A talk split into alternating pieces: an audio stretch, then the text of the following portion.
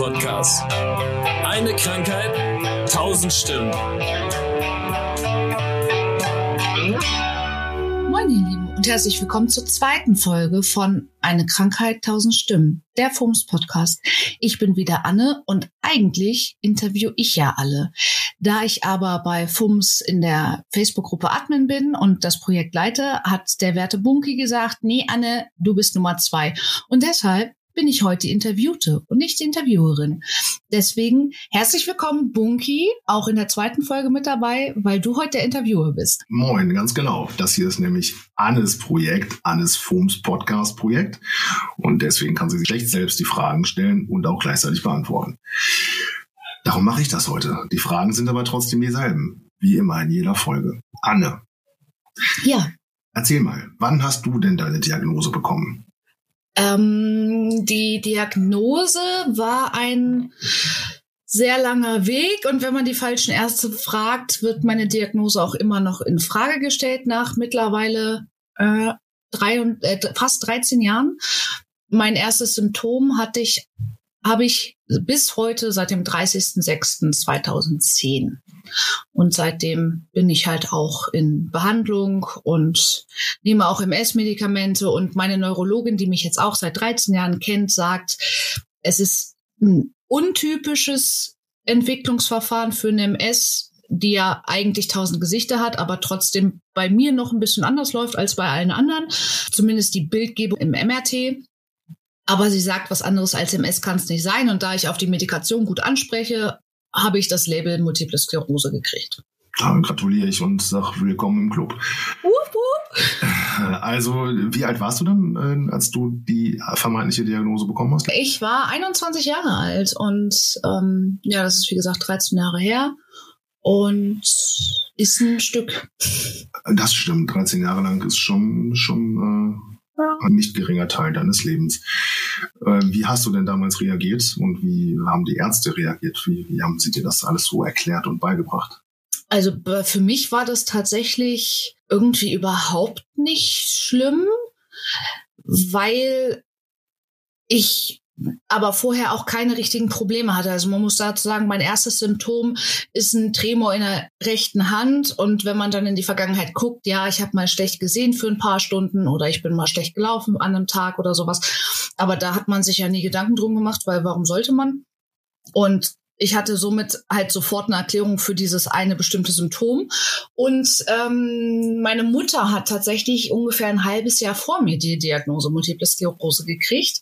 Und dadurch hatte ich mich selber ja schon ein bisschen mit der Krankheit auseinandergesetzt. Dazu ist auf jeden Fall wichtig zu sagen, MS ist keine Erbkrankheit. Es liegt nur eine familiäre Häufung vor was aber auch bei anderen Erkrankungen wie zum Beispiel Krebs der Fall ist. Also das ist jetzt nicht so, weil einer in der Familie MS hat, haben auf jeden Fall noch die nächsten Generationen immer wieder Leute welche. Und ja, die Ärzte waren damals überfordert tatsächlich. Also ich war wie gesagt, 21 und die Diagnostik ist fortgeschritten und es wird immer früher diagnostiziert. Aber vor 13 Jahren war 21 echt jung.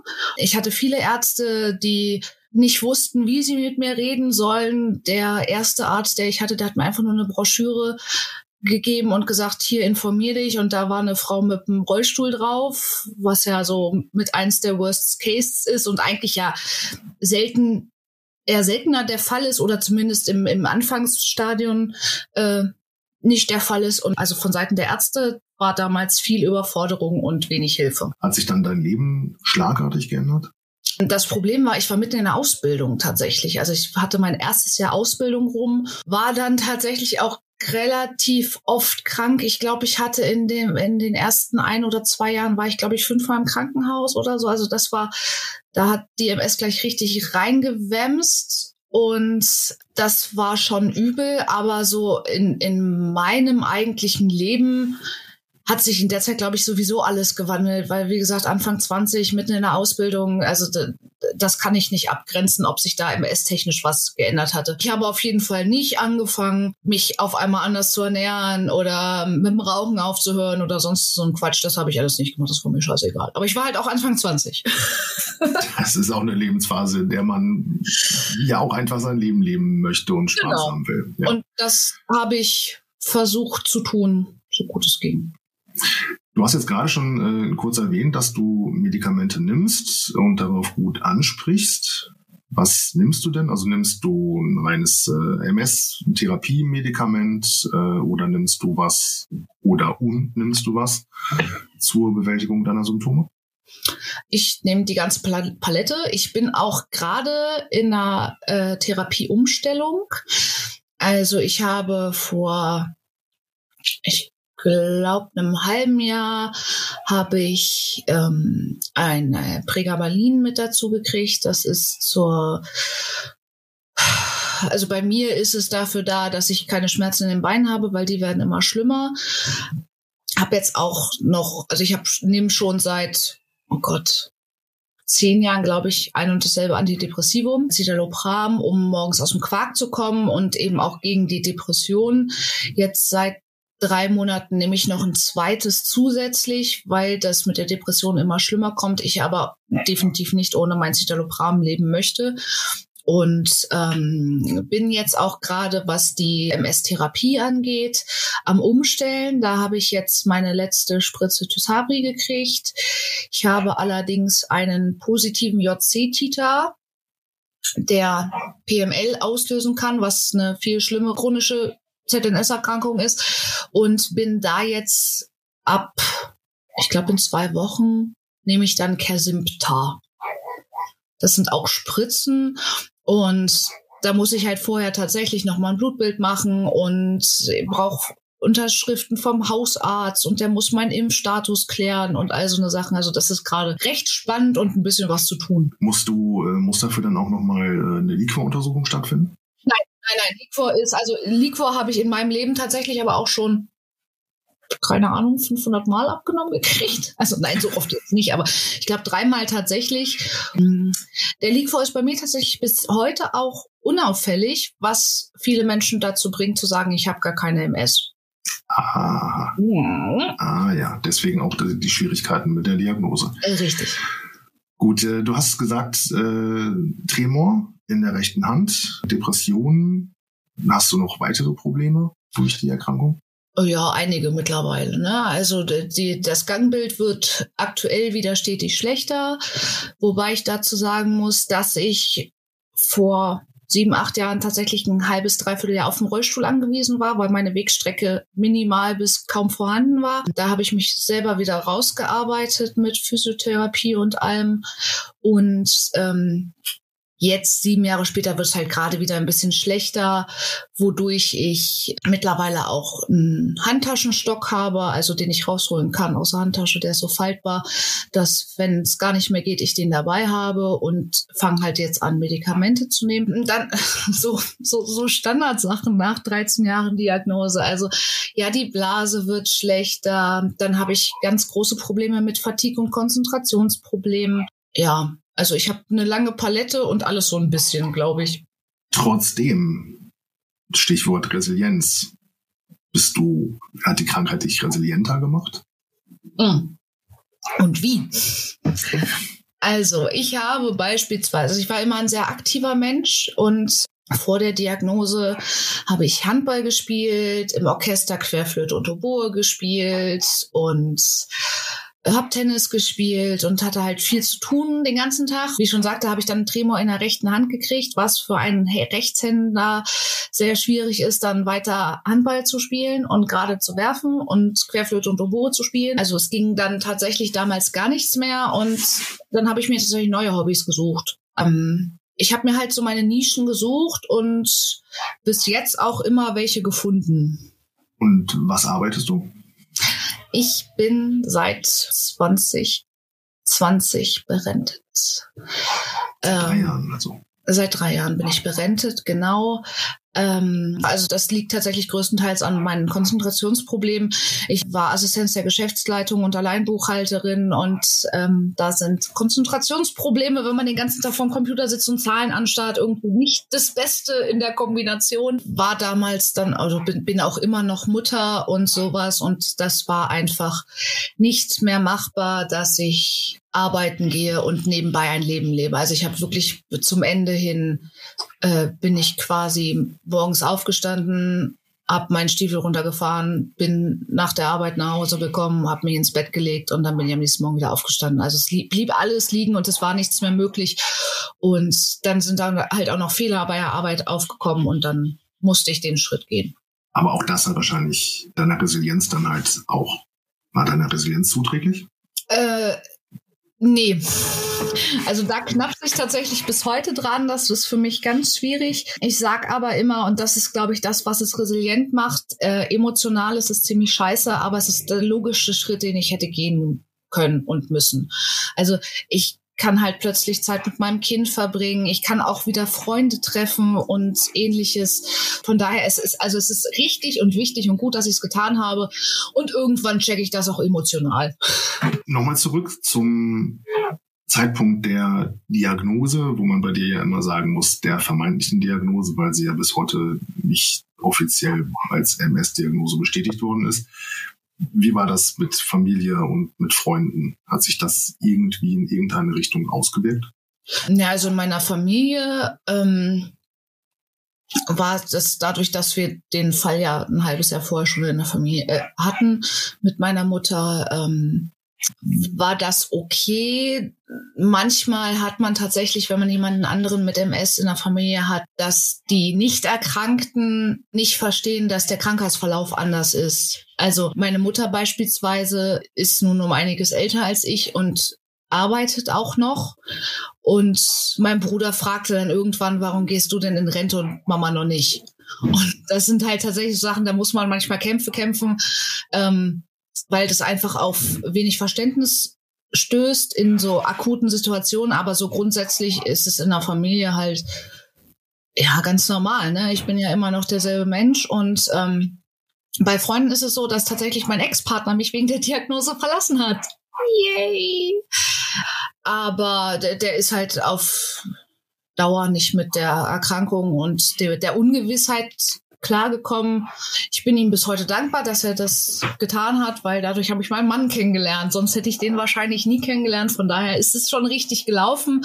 Und sonst in meinem Freundeskreis, ja, nee, eigentlich haben das alle gut aufgefasst und äh, haben auch viel Verständnis zum Glück. Ja. Du hattest schon deinen Sohn erwähnt vorhin. Heißt, Familienplanung und MS-Diagnose? Ja, aufgrund der Tatsache, dass ich die Diagnose seit 13 Jahren habe und mein Sohn sechs Jahre alt ist, habe ich ihn, während ich erkrankt war, gekriegt. Überraschung. Das war bei uns aber tatsächlich auch nie m, hm, ausgeschlossen. Also ich habe meinen Mann damals kennengelernt, habe ihm sofort äh, erzählt, dass da eben was ist. Das hat ihn nie gestört und uns war von Anfang an klar, wir wollen Kinder, aber eben die Frage im Hinterkopf, was ist, wenn ich mal ausfalle? Und da haben wir uns das Familiennetz mit den Omas und Opas super gesponnen und auch mein Mann hat Elternzeit und alles gemacht. Also das ist wirklich, da sind wir halt, da tun wir es so, wie es eigentlich in der Realität sein sollte, weil das Kind gehört beiden Elternteilen und auch mein Mann kümmert sich um mein Kind und mein Kind wächst damit auf zu lernen, Mama kann eben manchmal nicht und Mittlerweile akzeptiert er das auch und natürlich ist er manchmal traurig, aber er weiß halt, Kuscheln kann man mit mir immer. Kuscheln geht sowieso immer, ja. egal was ist. Hobbys. Du hast ja vorhin schon äh, kurz was dazu gesagt, dass du dich ja dann auch aufgrund der Symptome deiner Erkrankung umorientieren musstest im Hobbybereich. Ja. Du machst also jetzt dann was alles? Oh, ich mache so viel. Ich singe mittlerweile im Chor, weil ich eben Musik brauche in meinem Leben und kein Instrument mehr spielen kann. Ich äh, mache Yoga als Sportausgleich, weil andere nicht so Sachen nicht so gut sind. Wenn ich einen guten Tag habe, kann ich auch zum Zumba gehen. Da habe ich glücklicherweise auch wen gefunden, der das so hinnimmt, dass ich auch mal fünf Monate gar nicht komme, weil es halt einfach nicht geht. Und ich bastel und male total gerne und habe letztens sogar ein, ein Bild gemalt, wo ich mich einfach mal gar nicht konzentriert habe und meinen Tremor einfach mal habe zeichnen lassen. Und mit der Rente habe ich mir meinen größten Hobbywunsch erfüllt und habe einen Hund bekommen oder mir angeschafft, der eben auch dafür da ist, um fit zu bleiben, um rauszugehen, um eine Verantwortung zu haben. Ja, man bastelt sich die Sachen einfach. Also ich sag immer, ich glaube, das Schlimmste, was mir noch passieren kann, ist eine Aphasie, also Sprachprobleme, weil ich da nicht mehr singen kann, weil ich glaube, dann weiß ich tatsächlich nicht mehr weiter. Aber aktuell bin ich gut aufgestellt und kann, wenn ich dann mal in der Lage bin, Hobbys auszuüben, diese auch sehr gut ausüben. Das klingt super. Ja. Sag mal was zu FUMS. Ja, Das, das, das, das große Ding, der große Überbau. Wie bist du denn zu FUMS gekommen? Äh, durch zu FUMS bin ich tatsächlich gekommen, weil, ah, das war so eine lustige Geschichte. Ich war in der Reha. Das war die erste Reha, die richtig schlimm in die Beine ging. Und mh, da hatte ich jemand anderen mit Multiple Sklerose kennengelernt und hatte mich halt mit dem unterhalten und hatte dann auch erzählt, oh, das ist so schrecklich. Ich war mal in einer Selbsthilfegruppe, aber die sind alle so alt und oh, die und die jammern den ganzen Tag und das das kann ich nicht, weil ich bin gerade, also es war vor sieben, nee, nee, warte mal, sieben, äh, dann muss es vor neun Jahren ungefähr gewesen sein. Und ich war gerade, also man muss dazu sagen, ich habe am Anfang äh, sehr mit der Diagnose dann doch zu kämpfen gehabt, aber immer mit mir alleine. Und vor neun Jahren da hatte ich dann auch meinen Mann kennengelernt und da fing ich dann an zu sagen, nee, Alter, fuck you MS tatsächlich. Ähm, ich lasse mich von denen nicht kleinkriegen und hatte dann besagten Mitpatienten in der Reha gehabt und meinte halt so, oh, Selbsthilfegruppe und, und er meinte, äh, bei Facebook gibt's ganz viele MS-Gruppen. Und ich so, hä, wie bei Facebook gibt's ganz viele MS-Gruppen? Ich war halt nie auf den Trichter gekommen, dass man sowas im Internet ja einfach mal eingeben könnte. Bin, habe mich damals bei sehr vielen MS-Gruppen angemeldet und bin halt bei FOMS hängen geblieben, weil auch in den anderen Gruppen waren halt sehr viele weinerliche Menschen und bei FUMS war es halt Fuck you MS. Und auch viele jüngere Menschen, die einen verstanden haben und die auch in ähnlichen Lebensphasen waren wie ich selber. Und da habe ich mich dann aufgenommen gefühlt und dann kam das erste Barbecue und ich dachte mir, no risk, no fun. Und ich glaube, das war der Punkt, wo ich das erste Mal beim Barbecue war, wo ich gesagt habe, okay, hier bleibe ich. Die mag ich. da haben wir auf jeden Fall was gemeinsam. Ja. Was ist das für dich? Was ist FUMS für dich? Was bedeutet das? FUMS bedeutet für mich das Wissen, dass ich theoretisch zu jeder Tages- und Nachtzeit Antworten kriegen kann, wenn ich Fragen habe. Und durch Depressionen sind manche Nächte echt schwierig und dann einfach zu wissen, da könnte jetzt auch einer online sein, weil der in derselben Situation ist wie ich gerade, gibt mir unheimlich viel Halt. Dann sind FUMS großartige Freundschaften. Ja, meine Anne, weil jeder Mensch sollte eine Anne haben, habe ich auch beim Barbecue kennengelernt und es ist einfach, also für, ich glaube, für mich ist es Liebe und für mich ist es auch definitiv ein Teil des Lebens geworden weil man einfach so viele großartige Menschen kennengelernt hat, denen man nichts erklären muss. Hm, das hat man oft, wenn man mit ich sage jetzt mal in Anführungsstrichen gesunden Menschen sich unterhält, dass die halt sagen, wenn man Symptome schreibt, ah, das kenne ich auch. Und du weißt aber, nee, nicht so krass, wie ich das nachempfinde. Und wenn die aber sagen, ja, das kenne ich auch, dann weißt du, hey, ja, genau, das kenne ich auch. Und das ist, das ist Fums. Fums ist Familie. Das ist ein super Schlusswort. Fums ist Familie.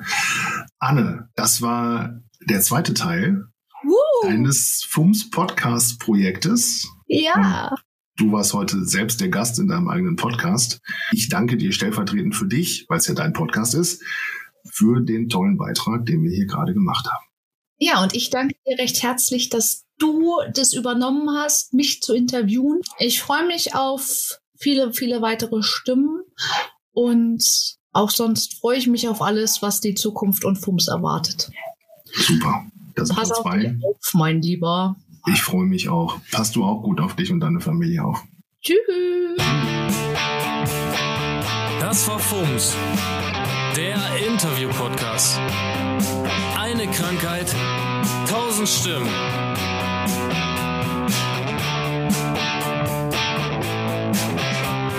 So, erstmal an euch. Vielen Dank, dass ihr bis hierhin ausgehalten habt. Und nun noch ein paar Credits, weil ich alleine krieg das nicht hin. erstmal ganz, ganz, ganz, ganz großen Dank an Marcel Bromberek und Christian Fultner von der Band Vertical, die die musikalische Untermalung dieses Podcasts machen. Und an FUMS NRW, denn ohne FUMS NRW könnte ich meine Idee gar nicht umsetzen. Ja, und wenn ihr Interesse habt und mehr über FUMS erfahren wollt, dann schaut doch einfach vorbei unter www.fums-nrw.org oder bei Facebook einfach in der Suchzeile FUMS Germany eingeben. Habt einen schönen Tag und bis bald. Tschüss.